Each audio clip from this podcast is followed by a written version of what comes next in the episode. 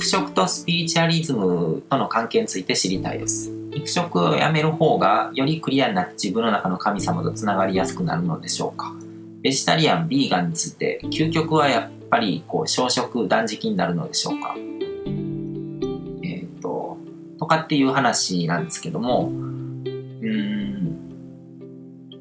まあ肉食でも神様にはつながりますね。神様はそんな心が狭いわけじゃないので、そこで区別はしないですよ。うん。だから肉食がダメなら、そもそも肉を食べられるような体には作らないと思うんですね。うん。で、肉食をダメって言ってる人は、うん、なんか心に何かを抱えてるように見える人が多いんですね。僕が今まで会ってきた中で言うと。うん、で、あのー、そういう心にそういうものを抱えてない人っていうのは、人にまでは強要しないんですよ。自分のあの趣味思考みたいな感じで肉を食べないっていうことを選んでるだけで、でもそれを人に押し付けるわけじゃない。そもそも人、人間はこう肉を食べるようにはできてないみたいなことは多分言わないんですよ。で、体質によって肉食が合う人と合わない人がいるっていうのは確かだと思います。で、食べたくないんだったら食べなかったらいいし、食べたいんだったら食べたらいいと思うんですよね。自分のその趣味思考とか体に合うものとかをこう正当化とか美化するためになんかご体操な説明を用意する必要はないと僕は思うんですね。うんで、小食とか断食になっていくっていうのも、多分それってこう、年を重ねていて、加齢によるこう、老化とか体質の変化の結果、あんまり求めなくなるっていうだけのことで、例えば育ち、育ち盛りの子供とか絶対食べた方がいいに決まってるわけじゃないですか。うん、それが自然、生物として自然の摂理に沿ったものなわけで、うん、でその人が今置かれてる状況によって、どういうものをどのくらい食べたいのかっていうのは変わってくるものだと思うんですね。うん。この、うん食べ物、食とか健康とかに関してこうスピーシャルなものに幻想を抱きすぎてる人が多い気もして、うん。だからその肉を食べてる人とか、こう、ジャンクなものを食べて、美味しいと思って食べてる人たちを下げてまで自分が正しいって主張する姿勢ってなんかこう余裕がないように思うんですね。うん、そういうのが好きな人は追求すればいいけどもこう人類全体にまでその対象を広げなくていいと思うんですよ。うん、それってなんかこうまあ、グローバリストとかと同じでなんかこう世界から国境をなくしてこう自由化だみたいな感じでこうでもその実なんかこう世界を支配しようしてる支配しようとしてるみたいな人たちとあんま変わらないと思うんですね思想的に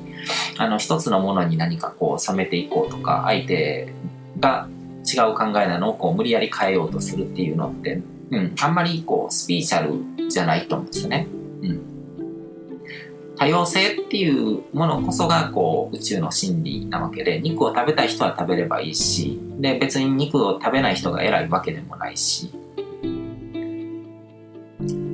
でまあ知識をつけていってこう考え方に共鳴できて試してみて自分の体にいいけいい効果がこう長期的に期待できそうになったらそれをどんどんどんどんこう取り入れていけばいいと思うんですね。でも僕もこうどれか一つのものに偏ることはないけども、いいと思うような情報に出会えば、こう、柔軟に取り入れるようにしてるんですよ。だから、何かおすすめのことありますかとかって聞かれても、結構多分、その時々によって変わっていくんですよね。で、それも、こう、サイクルになってるというか、バイオリズムみたいなものがあって、自分の体をこういう方向にあの変えていきたいなと思ってる時にはそっち方向の情報が入ってくるしなんかまた生活のサイクルとかが変わって自分の体をこういう方向にまた改造していきたいなと思う時にはそれに合った情報が入ってくるしでそうやってこう柔軟に変えてって一生ずっとそのままこっち方向のままっていうのはあんまりなんか、うん、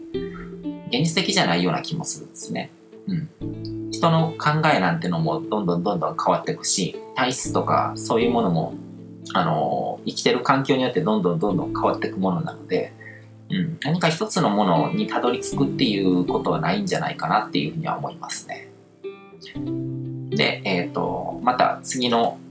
えーと、質問なんですけども健康というテーマですが私は30歳から原因不明の炎症ができる病気になり36歳の時に難病のベーチェット病と診断されました。最初は難病イコール治らないと思ってましたが小さい頃から体が強い方ではなかったけれど一応普通に暮らしていたから元に戻すことはできるのではと思い自分の体と相談しながら漢方や食べ物生活習慣環境人間関係全体を見直すこともしていました。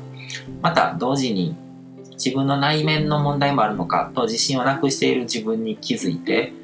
そのうちに、えーと、スピーシャルにはまりそうになった時もあります。その時一瞬はなんとなくその気になるんですがいろいろと自分で実践しても自分の中で腑に落ちる決め手がないので自分の中では確信の持てない中途半端なままでした。そして病気発症から14年いろいろやってみましたが良くなったり悪くなったりの繰り返しです。えー、里井さんに聞きたいのは生まれつき体の弱い人障害のある人難病の人発達障害の人、えーと、その中でもいろいろな自然療法生活習慣の見直し食べ物に気をつけたりいろいろな、えーと、治療を頑張っている人。また病は気からという考えもわかるので、えーと、自分自身の精神性を高めている人専属供養をしている人などがいると思います。時々偏りすぎてる人もいますがえよく病気は自分が作ってると言いますが、それだけでしょうか？それも一理あるとは思います。宇宙の法則、自分が地球でやろうと決めたことに含まれるかもしれません。そのことを自分なりに日々検証してますが、目に見えること、見えないことも含めて。で、なかなか自分なりの答えが見つかりません。多分病気が良くならないのも答えが見つからない一つかもしれません。その辺の関係性を自分の経験も含めうん、含めてとても知りたいです。さとりさんはどう考えていますか、うん、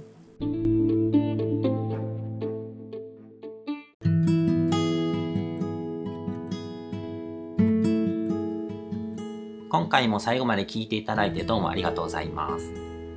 チャンネルの説明ページの方に僕が提供している悟り式コーチングの最初の2ヶ月分を無料で受講できる案内があります。ゴール設定とアファメーションについて詳しく解説してるんですけども僕自身もこれらのことを本格的に取り組み始めてでそれで大きく人生を変えたという経験があるのであのまだ受講したことがない方であったりとかこのタイミングでピンとくる方は是非登録して体験してみてくださいまた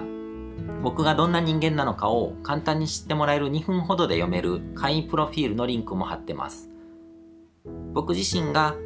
インターネットを通じた出会いによって自分の人生を大きく変えたのでこの出会いがあなたの人生を変える良いものになることを願ってます。ではまた次の放送でお会いしましょう。